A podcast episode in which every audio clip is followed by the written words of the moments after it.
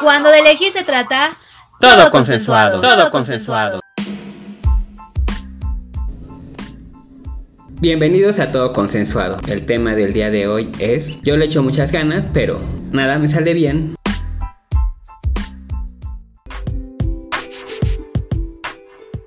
Pregunta de víbora a víbora. ¿Cuántas veces te ha pasado que tienes pensamientos catastróficos?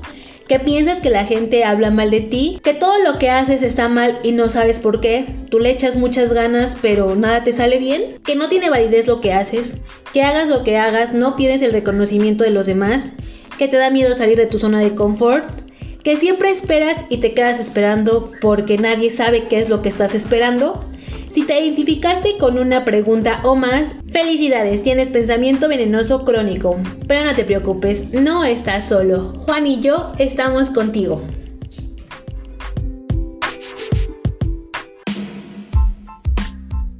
Hola queridos Consensa Escuchas, ¿cómo se encuentran el día de hoy? Me presento, yo soy Juan Carlos. Y yo soy Jimena y estamos muy felices de estar en un episodio más con ustedes, queridos Consenso Escuchas. Y bueno, como ya escucharon en la cápsula, el día de hoy vamos a hablar de... Esos pensamientos distorsionados que tenemos a veces frecuentemente y que nos han llevado más de una ocasión a tener problemas o que más bien a veces cuando los utilizamos de manera excesiva pues generan este pues serios severos problemas en nuestras vidas no como por ejemplo este pensamiento de los debería no que tenemos que de repente decimos debería de o tendría que debería de regalarme unas rosas ¿no? por ejemplo. Yo que Ah, en algunas veces yo decía o sea debería de regalarme flores qué le hace pensar que no me gustan las flores Ah, pero cuando espera, en el de estás esperando que la otra gente haga algo, ¿no? Exacto, o sea, es justo esa parte como de repente de, de, yo decir, quiero que él haga algo por mí, ¿no? Debería de, ¿no? O hasta de actuar, ¿no? Porque también luego uno quiere regir la vida de la otra persona y dices, no, pues debería de ser así, Ajá. ¿no? ¿Cuántas veces no, Sí, uno no piensa en eso? El estar esperando que la otra gente haga algo. Sí, eso pasa muy a menudo. A mí me... Sí, claro, me sucede también que yo digo, es que, ¿por qué no lo hizo? Si somos amigos, si es mi familia o qué sé yo, ¿no? Justo la vez pasada en, el, en, en uno de los programas tú comentabas, es que ella tenía que estar más pendiente de mí, ¿no? Porque es mi amiga y entonces tendría que haberlo hecho, ¿no? Y De- eso... de hecho, no lo he comentado en ningún programa. O sea, era, era una cosa que me pasó. Que te pasó, ¿no? Y que decías tú, te, te- debería de haber sido así, ¿no? Ajá. Y posiblemente no, ya cuando an- analizaste dijiste, ay, bueno, qué absurdo es lo que yo esperaba, porque hoy me doy cuenta que nuestra relación es de otra forma, ¿no? Se Y sabiendo cómo es esa persona, de Claro. repente cuadra mucho la ausencia de mensajes, de repente, ¿no? sé sí pasó y entonces sí dije, ay, es que si somos amigas o amigos, eh, esa persona tendría que haber estado más al pendiente de mi situación, pero pues no fue así y de repente me sentí muy mal, no se lo he comentado, a lo mejor algún día se lo tendré que comentar, pero me di cuenta que eso no la hace una mala o mal amigo y que pues solo es su personalidad y que ciertamente yo también soy muy despistada de repente y aunque luego digo, ay, ya le voy a mandar mensaje o ya esto, pues no, y cuando me pongo como del otro lado digo, "Mm, sí, es algo que, pues normal, o sea, que no lo hizo de mala onda, pues. Creo. ah. Pero claro, en ese momento el debería te ganó, ¿no? Ajá, el debería. Y también está otro que sería el pensamiento de culpabilidad, ¿no? Que ese pensamiento ese es fue por mi culpa o seguro Ah. no me está hablando algo hice mal o Ajá. no me contestó los mensajes como me decías cuando no te los contesto yo que Ah. algo que por qué se habrá molestado no o también adjudicarle que es, es este pensamiento se presenta en tanto culpabilizarme a mí como culpabilizar a los demás no de fue la culpa de tal persona y por eso esto no pasó O como cuando hiciste algo y ya lo hiciste y todo el tiempo estás recriminándote el por qué lo hiciste. Claro. Es que no lo hubiera hecho, es que no lo Ajá. hubiera dicho, es que no, pues ya lo hiciste, ahora responsabilízate de lo que hiciste. A mí hace poco, les voy a confesar que dos cosas escuchas, me fui a leer las cartas. ajá Entonces hay un chico que me gusta, es que esto ni te lo he platicado a ti. ajá Hay un chico que me gusta desde hace un tiempecillo que la neta no me hace caso, ¿no? Y yo ya, yo ya había visto las señales claras de que no estaba interesado en mí, pero todavía osé en preguntárselo a las cartas, ¿no? Así de, ¿debería de continuar ahí o ya me retiro? Y me dijeron, sí, la pregunta es sí, pero creo que más bien era así a ya retirarme, no así a continuar, ¿no? Ajá. Pero hace falta la comunicación, me dijeron, ¿no? Pues ahí voy yo, dije, a lo mejor sí, ¿no? Y que le vuelvo a mandar mensaje al susodicho.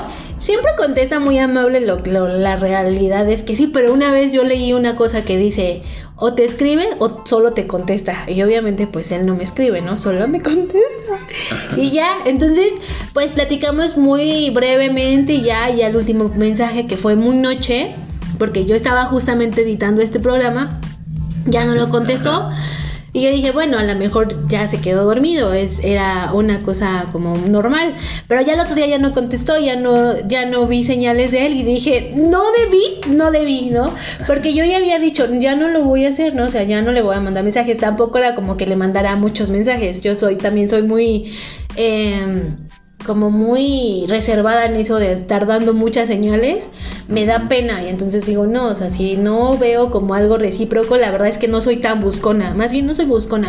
Entonces, creo que aquí yo me sentí demasiado buscona y entonces porque le volví a mandar un mensaje, a pesar de que me contestó amablemente, dije no debí y como que todavía lo traigo de no debí de y cada que me acuerdo me pasa como el TikTok ese de cuando me acuerdo lo que hice en la peda y de que no sé si lo han visto, ¿no? No, yo no. Me acuerdo de lo que, este, cuando me acuerdo de lo que hice en la peda y, van varias escenas haciendo cada día, no debí, no debí, no debí, no debí. Ah. Así me siento. Bueno, seguramente. Pero mira, justo ahorita eso se, se, Pero ya. Alguien en algún momento me dijo como que las reglas para, para poder filtrar, ¿no? O sea, que justo se acoplan a un pensamiento del debe ser, ¿no? Como de, si la persona se tardó dos horas, pues ahora tú tárdate cuatro y que vea.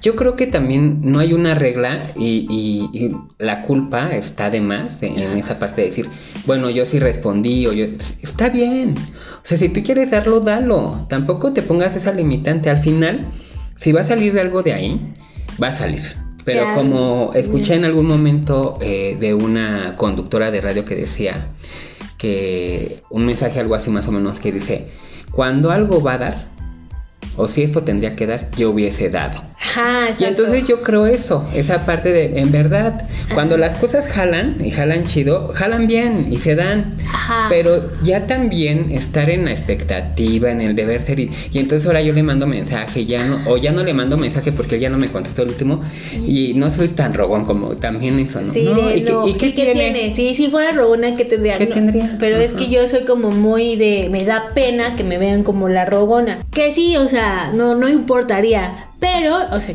como dices, este, a lo mejor lo intenté por última vez y si se hubiera dado, qué chido. Pero la verdad es que esto ya tenía señales de que no se iba a dar. Porque ya venía... Las cartas te lo habían dicho. Ajá, y luego las cartas me, me confundieron.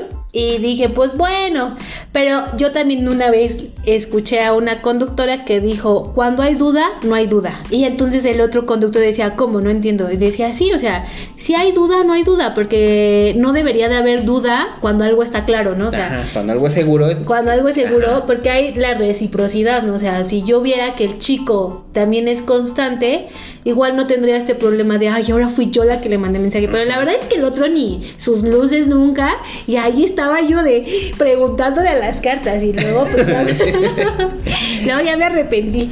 Pero bueno, pues ya no puedo hacer nada ya. Señorita, solo tiene cinco preguntas y las cinco las dedicaste a la misma. Ajá, y lo bueno también es que siempre le hablo como en un tono muy amistoso, ¿no? Nunca en algo así de, ay, este, soñé contigo. Pues igual eso será, ¿no? También que... A lo mejor si tú hablas desde la amistad, pues vas a tener un amigo. Si hablas desde la parte de una relación. El coqueteo, no, soy pésima coqueteando por Que creo que la mayoría tenemos esa percepción, porque por ejemplo hoy un compañero de la natación me decía, oye, ¿cómo le hago para ligar? Y yo dije, güey, o sea, la verdad es que soy la peor persona. O sea, llevo años sin pareja y años sin concretar algo. Y eh, no creo que sea buen parámetro yo, o sea, habrá personas con más habilidad, yo conozco personas muy hábiles para eso, ¿no? Y entonces nos acercamos a otro compañerito que estaba ahí, yo le dije, oye, pues tú que traes novia y todo el rollo, este, pues ahí aconseja a este niño, ¿no? Y decía el chavo, ay, soy pésimo. Pero el chavo dijo, soy pésimo, pero tengo novia y tengo no sé qué y tengo Y yo digo, ah. ay, bueno, tampoco es que seas tan malo si ahorita ya me estás dando acá tu currículum profesional, ¿no? A comparación del mío, si tienes mayor posibilidad. Ay, ni les cuento ¿no? del mío. Y entonces sí dije, creo, pero más bien todos creemos eso, que no somos tan buenos, pero más bien yo creo que no encontramos a la persona adecuada. Y ahí va también una cosa del pensamiento venenoso, Juan, de no creernos lo suficientemente buenos. Ah, minimizar. minimizarnos. O sea, como que a mí me pasa mucho de repente en los trabajos, ¿sabes? Me he dado cuenta que de repente cuando veo que son, o sea, por ejemplo, que 20 mil pesos, digo, ay no, ni me van a contratar porque ya estoy pensando en que piden las perlas del señor y... Yo tengo un tema con el inglés que lo tengo muy básico, así de halo. Ajá. One, two, three, four, five. ¿Quién, dice que yo no sé inglés? ¿Quién dice que yo ¿Quién no sé dice inglés? que no? ¿Y McDonald's? Walmart. Walmart. ¿Eh? Sí sé inglés, ¿eh? La, mi sobrinita sabe me da más inglés que yo. Entonces, siempre que veo que son eh, salarios así muy elevados, digo, van a pedir el inglés. Luego ya ni los abro, la verdad, ¿no? Y entonces, bueno, ese sí es un obstáculo. No es que yo me esté minimizando, más bien que no me estoy poniendo las pilas en aprender el idioma. Pero hay veces que igual ni lo piden y no la mando porque digo, no sé si esté preparada. Y entonces pues luego mejor ya digo, mejor ni la mando porque ni me van a contratar. pues me estoy minimizando porque qué tal que sí en una de esas chicle y pega y tengo bas- bastantes habilidades, pero de repente como que me cuesta trabajo creérmela como dirían. De, bueno, que también está la contraparte de maximización, ¿no? O sea, cuando todo lo, mag- perdón, magnificación, ¿no? Que todo lo magnificas y este, también eso puede ser peligroso, ¿no? De repente sentir que tú tienes más habilidades para la vacante y realmente no, aunque creo que a veces no las personas que, que hacen eso así como de, hola, soy Juan Carlos, soy licenciado en psicología y hice un doctorado y no sé qué y, y yo digo, wow, qué padre, qué buena venta, ¿no? Ajá. Creo que, que también dan otro impacto, ¿no? Porque eh, a veces uno cuando dices, no manches, he hecho un buen de cosas, pero ya cuando lo ves en la práctica dices, uy, pero no aprendió nada. Ajá. Este, que pero también al momento te sirven, aunque a veces te pueden boicotear, porque sucede que de repente pues la caída es más grande. ¿no? Más, pues no, magnificarme creo que me pasa muy poco, no, o sea, creo que ese, ese pensamiento venenoso no está en mí. No, o sí, porque no precisamente tiene que ver con lo individual, sino magnificar un evento también puede ser, ¿no? Como de, este... Que me dejó mi novio y yo así de tirada. Ajá, y, hacerlo súper grande, y ponerte a llorar y decir, no, es que qué horror y todo pasó. Y tal vez fue, no sé cuánta gente no de repente nada más se pega en el dedo y dice, ay, no, y me lastimé, creo que ya hasta me fracturé el dedo, a ver, vénganme a revisar. Y llaman a toda su familia porque le chequen el dedo chiquito del pie y "Este, solamente te pegaste, no pasó nada. Pero, o sea, magnificar el evento también te lleva o conlleva una serie de problemáticas porque, por ejemplo, yo tengo una, una amiga que hace mucho eso, ¿no? De repente de decir, este, bueno, lo último que yo me enteré fue así como de, güey, me chocaron. Pero entonces hice Güey, que vinieran una compañera del trabajo, mi tía, mi hermano, mi papá, mi así, ¿no? Un abogado, el hermano de la amiga, el hijo de la amiga, y entonces ya tenía yo ahí todo un público Un comité para hacer nada porque ¿qué verlo de choque.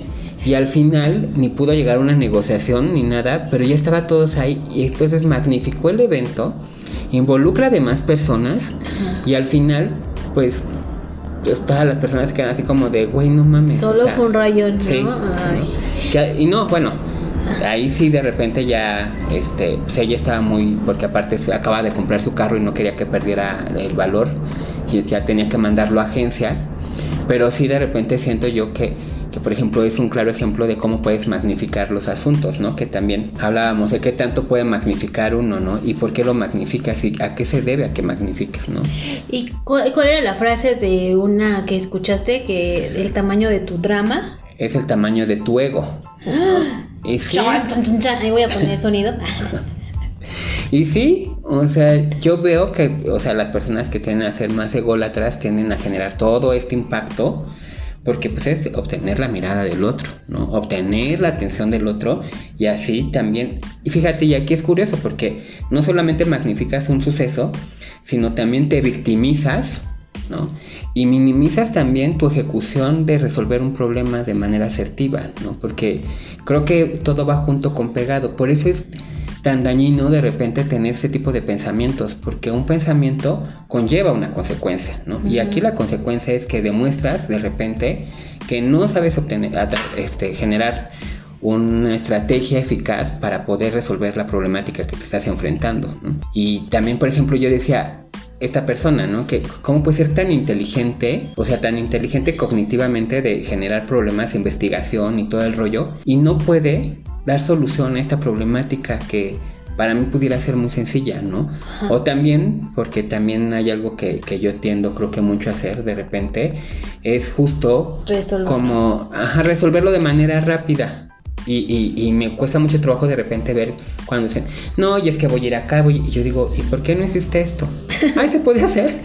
pues sí, o sea, las cosas tienen que ser más rápidas, más eficaces.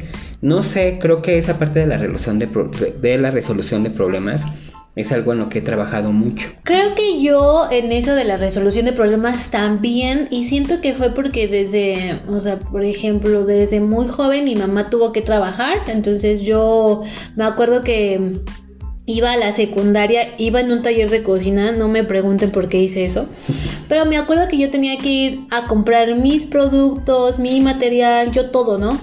Sola, porque pues mi mamá no, trabajaba. Y aparte trasladar con todo y maquetas, ir y regresar, ¿no? Porque pues el transporte público, porque solamente el primer año me llevaron un transporte privado, pero de ahí en fuera siempre fui como yo. Y recuerdo que mis amigas, tenía un, par de amiguitas, que su mamá todo les hacía, todo, todo, todo, todo, todo. Bueno, también la mamá pues este trabajaba nada más en el hogar, bueno, ahora se les llama así. Entonces pues no tenía otras responsabilidades, le podía dar toda la atención a sus hijas, pero mi mamá pues tenía otro empleo afuera de la casa, entonces este, el chiste es que luego hacía un relajo. Yo me acuerdo que yo tenía que resolver verlo todo solita y eso creo que me dio mucha independencia en ese sentido. Pero si bien yo no tengo pensamientos de, magnificar las cosas, sí tengo muchos pensamientos catastróficos. Ándale, que es ese pensamiento en el que eh, pues puedes tú este esperar algo que puedas poner el sí que eh, puedes ponerte en riesgo, ¿no? Y que te genera angustia y ansiedad, como por ejemplo, yo cada que me subo a un avión, yo siempre pienso que el avión se va a caer. O sea, yo siempre pienso en eso. Y no sé, una vez me decía un primo que me decía, qué padre ha de ser poder viajar tanto como cuando viajas, ¿no? Y yo decía, no, yo sufro mucho los viajes. O sea, pareciera que los disfruto mucho porque ya cuando llego al otro lugar, donde tenía que llegar, ya hago mis actividades y a veces no siempre de la manera más efectiva, porque también siempre tengo ese pensamiento catastrófico, pero sí pienso desde que me subo al avión de se va a caer o no tengo que viajar. No, ¿no? En la última que fuimos a Guadalajara a ver a mi sobrino, dice mi mamá así como de, ah, no, esa noche eh, mi tía tiene un, un, perrito y su perrito como que toda la noche lloró. Y, yo dije, ese es mal. Ajá, eso es porque no tenemos que viajar sí, porque el avión se va a caer. me subí al avión con ese pensamiento de, híjole, se va a caer porque pues el perrito estuvo ladrillando y llore y llore y todo el rollo. Presintió nuestro fin. Presintió, ajá, sí. Ajá. Y un pensamiento catastrófico. Y puedes llegar bien y el regreso también puede ser, pues igual de ida no me tocó, pero de regreso de sí. De regreso nadie lo sabe. Ah. Yo sí, también todo el tiempo estoy pensando, y, si le pasa algo a mi papá, y si le pasa algo a mi mamá, y, y aparte igual me imagino los escenarios así, ¿no? Y así ya chillando en la noche. Te lo juro, te lo juro, así soy.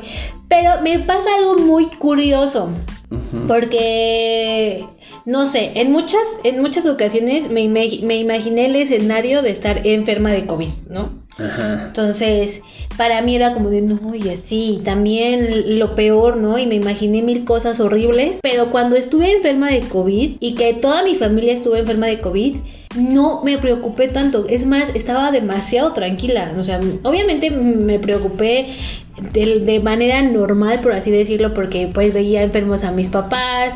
Entonces sí estaba preocupada porque estuvieran mejor y así, todo el tiempo al pendiente.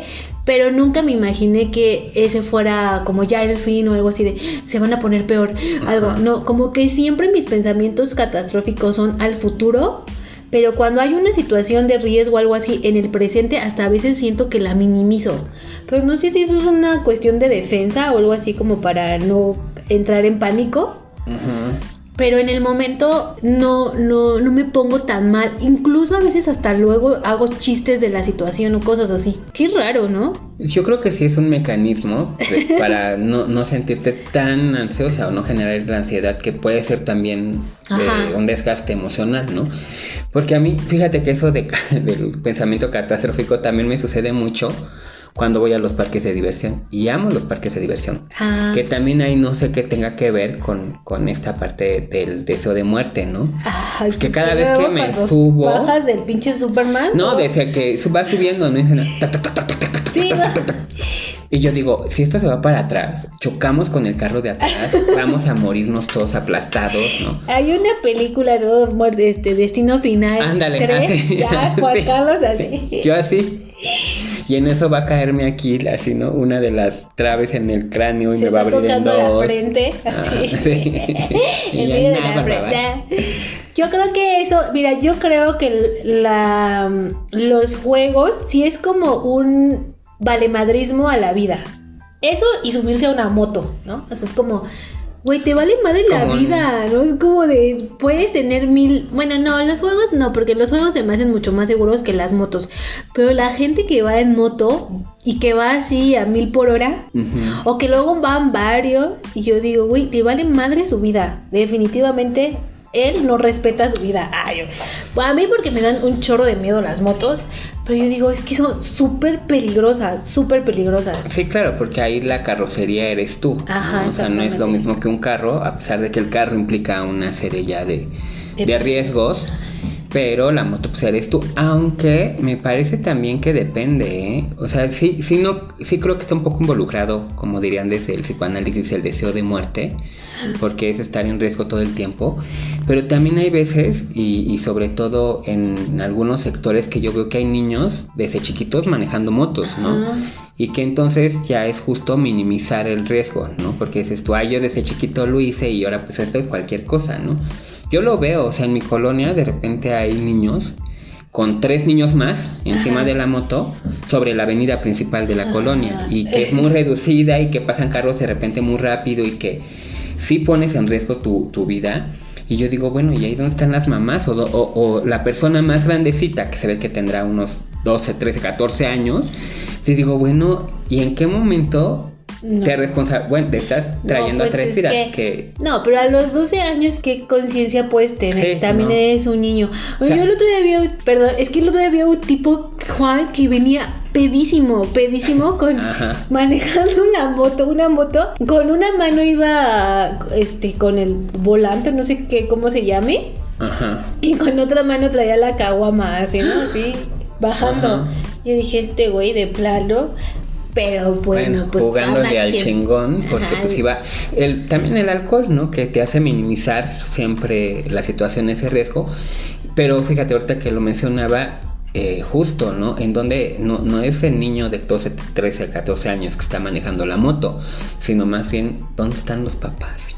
¿Dónde están los papás? Yo también me pregunto, no, pues quién Y sabe. hay este, niños que viven ahí sin, sin, pues sin tener papá y mamá, porque híjole, eso sí de repente, y es muy lamentable, pero bueno, no estamos hablando de, educación motos, ni de las motos. ni de las motos, ¿no?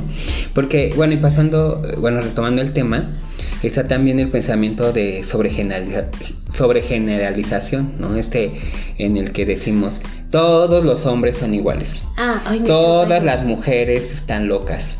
Todos los hombres son infieles. Todas las todos los sobrinas son unas desobedientes. Exacto, ¿no? Así como que. O todos los niños son unos maleducados, ¿no? Sobre todo mi generación, que también, por ejemplo, con los niños dicen, ay, no, es que todos los niños. Y yo digo, no, no todos. Y yo también creo que el sobregeneralizar, pues te lleva a tener este. Una forma de pensar que te imposibilita darte oportunidad de conocer algo. Por ejemplo, cuando de repente veo que hay personas que dicen, es que todos los que viven en esa colonia son diferentes a mí, ¿no? Que justo regresando a mi compañerito de natación, porque creo que siempre aprendo mucho, sobre todo de, de las personas que son como niños adolescentes. Ajá. Pero ese chico decía, este, o sea, a mí me dijo, oye, tú te ves medio fresa, ¿en qué colonia vives, no? Y yo, "Mm, no, o sea, nada tiene que ver mi colonia, yo soy fresa porque quiero ser fresa. Porque quiero ser, porque te lesa. Ajá, ¿no? Pero, este, también ya después, eh, ya en, en- cuando estábamos que, cambiando y todo eso ahí en, en los vestidores, ya estaba platicando con otro compañero de, de la natación y le dice él mismo, oye, tú eres bien fresa, ¿en dónde vives? Seguro vives en la Roma. Y el otro, no, yo vivo aquí arriba de mis guajes, no sé qué. no". Y el chavito se la pasa creyendo que todos son fresas menos él, porque él vive en una zona pues ya más alta de la ciudad, eh, un poquito más retirada, y dice, es que yo soy de barrio, ¿no? O sea, yo, yo no soy igual que nadie. Y yo le dije, ay, cálmate, niño de barrio. Sus lentes de atrás, le atrás digo- los respaldaban. Ajá, y le digo que este, nos va a sacar la chacalos, la, vas a hacer la, La chacalona. chacalona. La chacalona.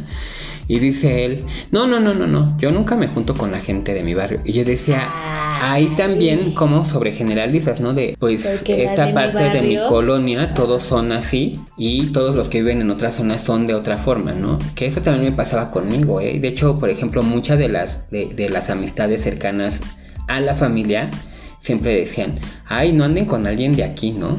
Y yo decía, pero ¿por qué generalizas? Si aparte tú vives aquí, eres parte de esta comunidad y eres esta comunidad, ¿no? Al final, o sea, al final eres partícipe de la, de la comunidad, ¿no? Entonces tú también eres la comunidad. Por eso a mí esa parte de la sobre generalizar por territorios, ¿no? O hay también eso de, es que en Estados Unidos Ay, sí, o que piensan que en otros países no pasan cosas, ¿no? Ajá. Es como de... Y es que en Europa, yo pregunto, ¿has vivido como el TikTok, ah, ya todo TikTok, ¿no? Ajá. A ver, dime, ¿has ido el- A mí me, a mí no, no, no suelo sobre generalizar, o sea, sí creo que toda la gente, hay casos específicos, ¿no?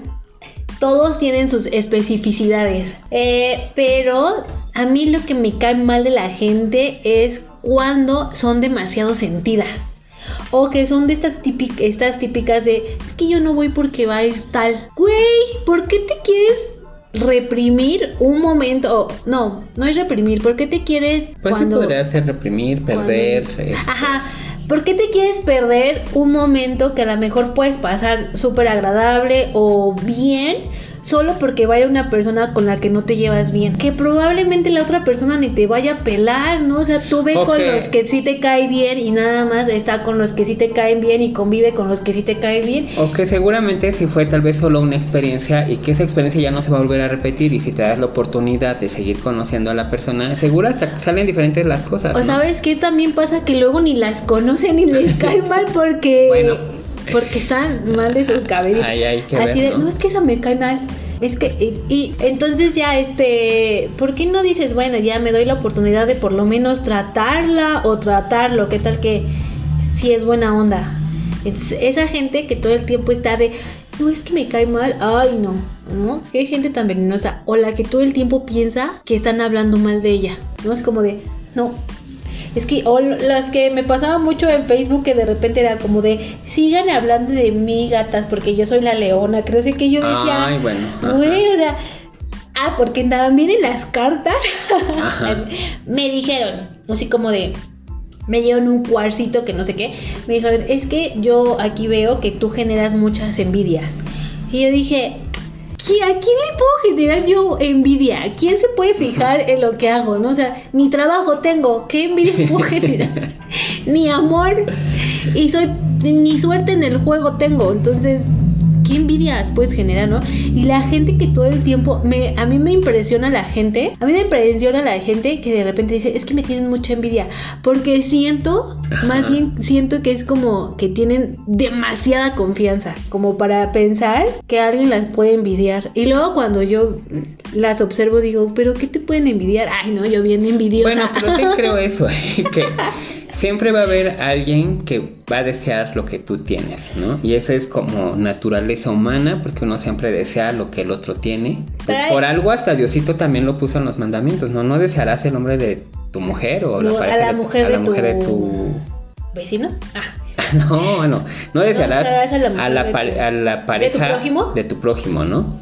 Que justo es por algo, ¿no? O sea, uno siempre quiere eso. Pero a lo mejor lo quieres, ¿no? O sea, a lo mejor yo digo, yo quisiera una camioneta como la de mi hermana, obviamente, pero no la envi no es una cuestión de envidia, no es como de porque se Vemos. ha estado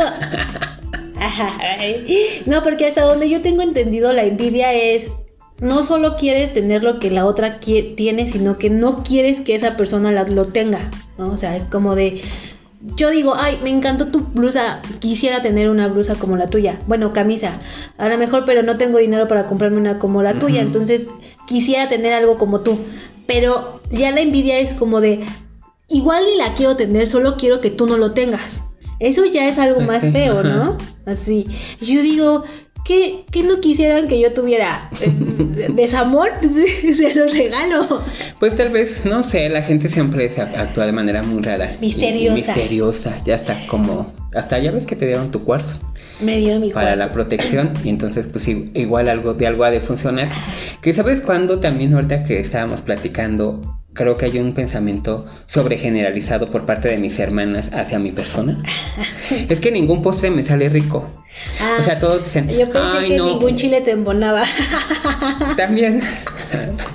Pero sí hay chiles que me embonan. Ah, no. qué no, bueno. este, hay cómo se llama esta parte de de que ellas dicen, "Ay, no, Juan es malísimo para los postres." Y aunque nada más una vez, una vez eh, queridos conciencia de escuchas, debo de declarar que una vez mi hermana y yo hicimos un eh, un pasito para celebrar el cumpleaños de mi mamá, porque pues éramos niños y casi nunca teníamos para comprarle un pastel, pero sí hacíamos algo, ¿no? O, sea, o ya sea que hacíamos la colecta anual para el cumpleaños de mi mamá, o le hacíamos algo, le preparábamos algo mi hermana la mayor y yo. Y esa vez mi hermana la mayor me dejó la mezcla ya hecha, ya en un molde que ya lo habíamos preparado y todo, y era nada más cuestión de meterla al horno, ya con las temperaturas y las características que ella me dijo. Ajá. Según yo, lo hice tal cual me dijo. Seguro algo falló, seguro no calenté el horno, seguramente no era la temperatura, que en lugar de salir Algo. pues un budín suave, esponjoso y jugoso, salió una galleta. Pero imagínese una ¿Toda galleta dura? de 6 centímetros, pues para poderla morder.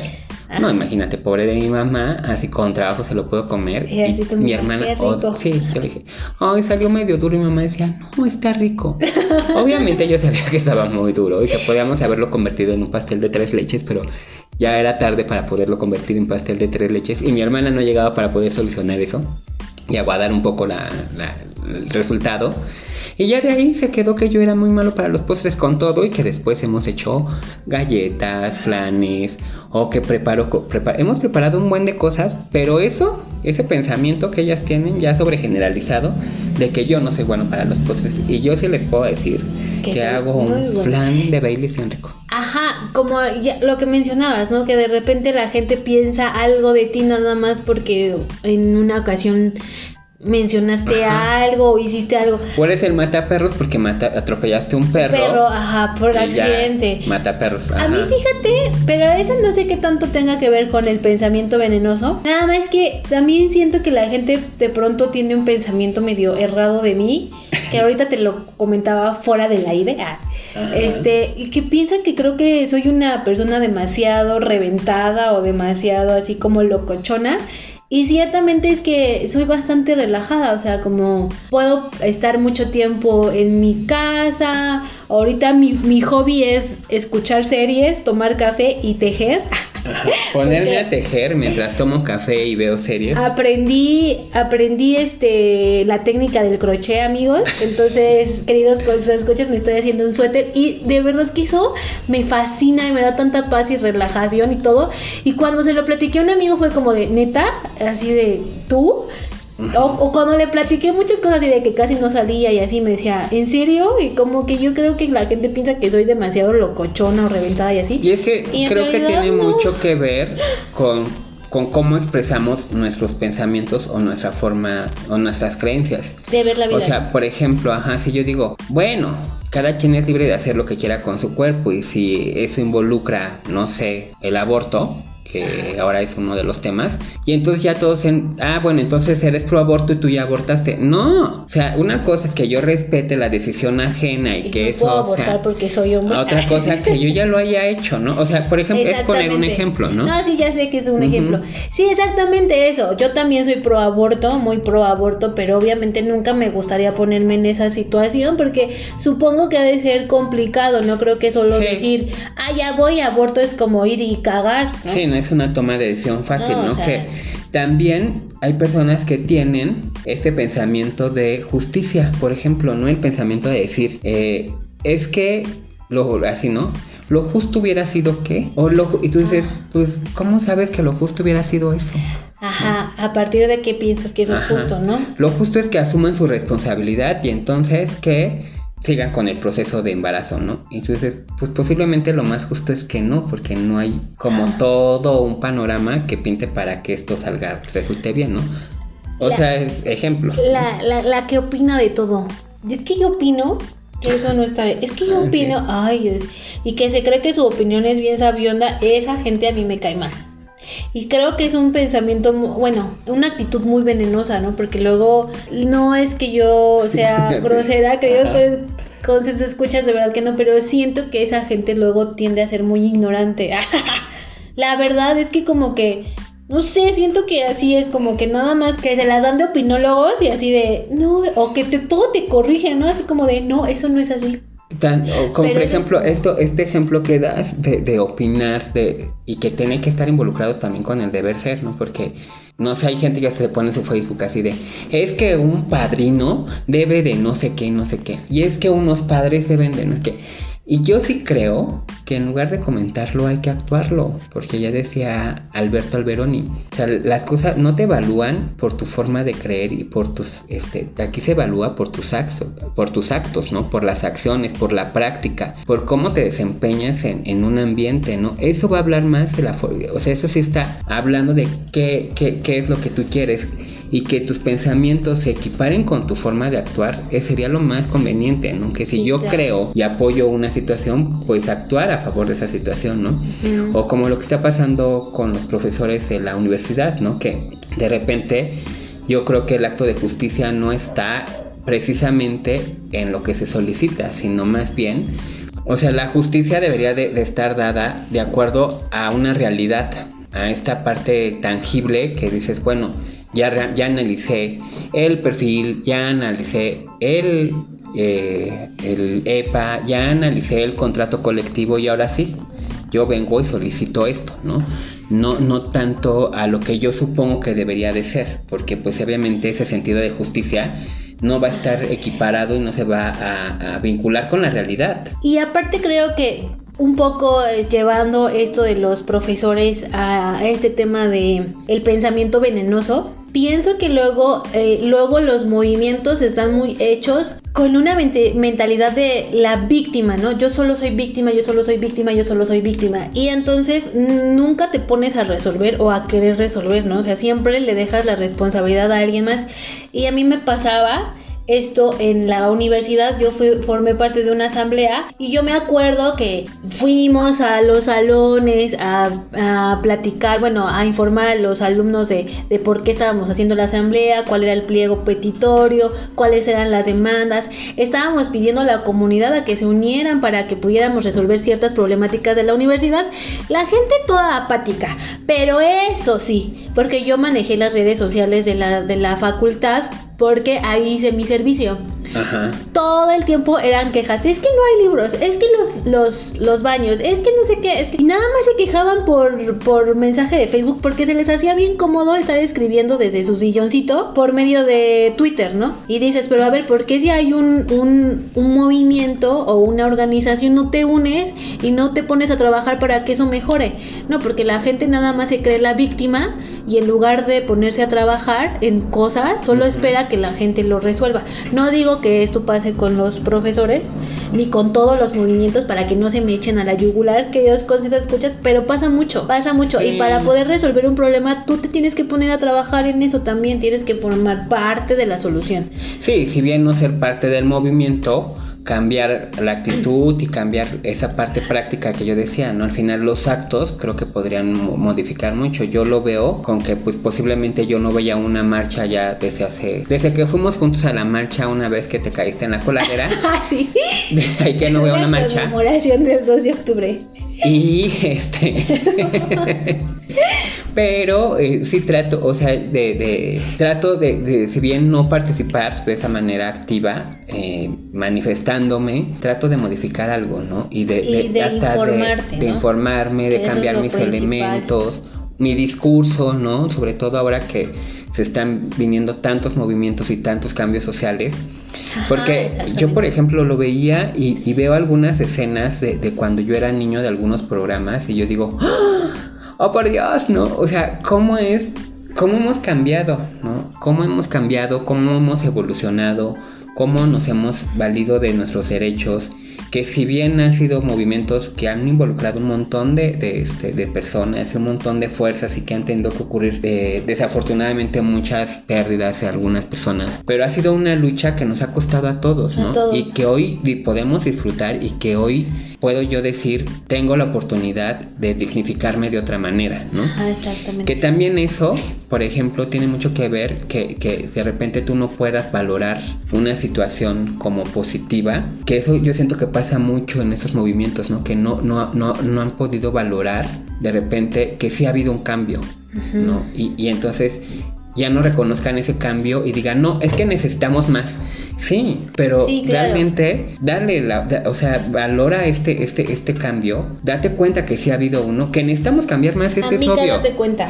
¿No? Hemos, ese es obvio y, y tenemos que seguir trabajando y tenemos que seguir cambiando pero hay que darle el valor a, lo, a, lo que ya, a lo que, ya, está sucediendo. Sí, sí, eso sí, es claro, de, de que han servido de mucho los movimientos, eso es algo que no se puede negar. Y, pero regresando a esto de, de, los, de los pensamientos negativos, y que está un poco vinculado con lo que dices de no darle la validez, es estas personas que todo el tiempo están viendo el negrito en el arroz, que todo el tiempo están de, es que eso no me gustó, que eso no, y creo que también eso es una actitud muy venenosa para hasta para ti, para los que están alrededor, ¿no? Porque tú te amargas el día porque no te gustó la comida, porque no te gustó a dónde fueron, porque no te gustó cómo te viste, ¿no? y a los demás, ¿no? Porque ya estás con tu cara y los otros se tienen que andar aguantando porque es que no le gustó a que justo es esto, ¿no? Que ahorita mencionábamos de cómo de repente un pensamiento conlleva a otro, ¿no? Tú ahorita pones un ejemplo clarísimo en el que dices tú, minimizo una acción, ¿no? De, ay, bueno, tal vez todo habrá estado muy bueno, pero esto ya no me gustó, entonces ya nada estuvo bien. Ajá, exacto. Pero entonces ahí viene la sobregeneralización, ¿no? De si la comida ya no estuvo bien, entonces ya nada va a salir bien. Y pinche día pesta y pinche semana pesta y ya maldita vida, te odio, ¿no? Empiezas a, sobregeneralizar una situación después de que minimizaste, ¿no? Inició con minimización y terminaste sobregeneralizando. Y entonces, dime tú si eso te va a permitir a ti, pues generar una buena vibra, ¿no? Esta parte positiva, que si bien sabemos que la felicidad es esporádica y momentánea, pues tenemos que construirla, ¿no? Y la construcción no se va a dar a partir de estos pensamientos que más que beneficiarnos nos, nos, nos hacen daño. Sí, como el, hace poco fuimos a comer, pero yo no quería ir a donde fuimos a comer. Entonces, primero yo tenía un chorro de hambre y yo me pongo súper de malas cuando tengo mucha hambre. Que dices tú bien lo dices, yo no sé por qué te malpasas pudiendo comerte algo para no llegar a ese punto. Pero ese día me malpasé, yo ya tenía un chorro de hambre, ya iba muy de malas, luego no fuimos al lugar donde quería ir yo, fuimos a otro y yo ya iba, así que echaba humo, ¿no? Ya me, me dieron una tostadita de frijolitos a la entrada, me la comí como que me, me dio, ajá, me dio energía le dio azúcar a mi cerebro, no sé qué. me dio azúcar para poder echar pedo. Ajá. Porque me abrió el apetito. Ya me relajé. Ya. dije, mira, ya estoy aquí, ya come, disfruta. Pero luego yo ya me quería regresar a mi casa, como buena ermitaña que ya he mencionado que soy, ¿no? Y yo dije, no, ya me quiero ir a mi casa. Y de repente, no, que vamos a otro lugar. Y yo no soy muy fan de, de esos lugares, ¿no? De, yo no era muy fan de ese lugar, entonces tuvimos que ir y yo ya iba, bueno que echaba humo. Afortunadamente me había llevado mi tejido y dije, pues me quedo aquí en el coche y adelanto mi tejido. Que yo pensé que ese suéter que traías era tu No, suéter hecho. todavía no. Y tú, qué bonito te quedó. Qué bonito le quedó. No, Parece todavía- hasta de máquina. No, todavía no lo termino. Pero le subiré una foto, queridos con sus escuchas. Y entonces ya. Bueno, yo ya iba así de, no, es que, y, no, ¿cómo te vas a quedar en el coche? Bájate, bájate con todos nosotros. Y yo, no, ya estaba yo de malas así. Luego ya me invitaron a un café bien buena onda mis familiares, así como de, bueno, ya toma para tu cafecito. Y ya me relajé y yo dije, pero ¿qué necesidad tengo de amargarme la existencia? Tan feo. Luego voy con gente a la que quiero, ¿no? Que es mi familia y me la puedo pasar súper bien con esa con ellos, pero de repente no puedo evitar tener este pensamiento venenoso, es que ya me quería ir, es que ya quería estar en mi casa, es que no sé qué, es que no sé cuánto. Y sí, eh, me he cachado muchas veces con este pensamiento venenoso. A veces tengo la energía para decirlo, ya, déjalo ir y disfruta el momento, pero a veces me gana. Porque ya ves Me gana. que la gente que se hace la víctima cae mal, ¿eh? O Cae sea, mal. esa parte que dices tú, bueno, yo ya salí, ya estuve aquí, ya... O sea, ni, ni lo disfrutas tú, ni dejas que los otros disfruten, porque entonces tienen que generar otro tipo de situaciones para que tú estés, estés bien contenta. y todos moviéndose a lo que tú quieras, ¿no? Y entonces ahí Por pues, hay que evaluar Sí, tu ego. con- Ay, sí, ¿verdad? Sí, con- con- queridos con sus escuchas, porque recuerden que la payasa Cae gorda. Eso siempre. Eso sí. Es O- una ley. ya por último, el- el- las personas, yo no soy ese, esa- ese tipo de venenosa, muchas sí, pero las que todo el tiempo, pobrecita de no sé quién, ay, es que pobrecita, ay, yo digo, pobrecita, ¿por qué? ¿No? O sea, pues al final de cuentas, cada quien e- está donde quiere estar, ¿no? Entonces luego es como de, de, ay, no es que pobrecita, es que tiene un montón de no sé qué cosas, ¿no? Ay, no es que pobrecita le pasó esto, ay, es que pobrecita, igual y la otra ni siquiera se está viendo en, en una situación de de dificultad o, o mala o catastrófica y la otra ya la está viendo en pobrecita. Yo digo, ¿por qué la gente le gusta pobretear a la otra gente? Eso sí me desespera. Pues no sé, pero creo que más bien, yo creo que tiene mucho que ver también con algo que escuchaba hace poquito, que eh, pues la forma de, de- de cómo es el mexicano, ¿no? Y el mexicano como que siempre pobretea, porque eso... Yo desde que soy niño he escuchado eso de, ay pobrecito, ay pobre gente, ay pobre... Y yo dije, o sea, ya tal vez habremos cambiado un poquito la visión y decir, no, no, no, a ver, no, no es pobre. Y entonces Tal vez sí podemos, no es que yo minimice la situación del otro, pero podemos trabajar para que esta persona salga. Pero creo que es mucho de la sociedad mexicana, ¿eh? Ah, sí, igual y sí tienes razón, ¿eh? pero eso de, ay, me choca que la gente Sí, pero es como una convención de... Y aparte sociedad. luego también me cacho diciendo, pobrecita. ay, pobrecita. Ay, pobrecita de mí. ¿Por qué no me apapachan con mi cafecito que me gusta para poderlos acompañar yo? Ay, sí, pobre. Pero bueno, Juan, ¿tú a qué conclusión llegas? Pues que debemos de tener mucho cuidado con lo que pensamos. Pues yo digo que hay que tener mucho cuidado con esos pensamientos, que siempre eh, estemos sumamente alertas, ¿no? observando lo que estamos pensando, porque puede construirnos o destruirnos de nuestra realidad. ¿no? Entonces hay que tener cuidado y en esta vida siempre hay que construir con escuchas, nunca destruir. Muy buena frase, siempre construir, nunca destruir. Yo a la, a la conclusión que llego es que no le hagan 100% caso a las cartas. no siempre dicen la verdad. No, no es cierto. Este, pues justamente eso, es darte cuenta cuando estás teniendo estos pensamientos venenosos que envenenan tu alma eh, y trabajar en cambiarlos, ¿no? O sea, como hacer un, un, este, un ejercicio de decir, a ver, ni siquiera hay probabilidades de, en mi caso de que tengo muchos pensamientos catastróficos, de a lo mejor ni, nunca llega a pasar eso, relájate, ¿no? Ya respira profundo y este y pues tratar de, de, de cambiarlos, porque si no la verdad es que si te envenenan- ven- envenenas el alma nada más. Claro que siempre para poder transformar estos pensamientos distorsionados hay expertos en la materia, ¿no? Que Exactamente. te van a poder apoyar para poder transformarlos y llevar una vida más tranquila, más Exactamente, llevadera. Exactamente, queridos conces escuchas. Si de pronto están viendo que no están pudiendo con estos pensamientos venenosos, lo más sensato sería que, piden, que pidan ayuda a un profesional que para eso están y para eso estudiaron. Claro que sí. Bueno, queridos conces escuchas, estuvo muy padre el episodio del día de hoy, con todo y que la sobrina no nos dejó. Ay. Y muchas gracias por habernos escuchado. Por favor, compartan estos programas para que más gente los pueda escuchar. Y pues ya saben que los pueden seguir por medio de Facebook como Todo Consensuado e Instagram como Todo Consensuado. Muchas gracias, cuídense mucho. Bye. Adiós.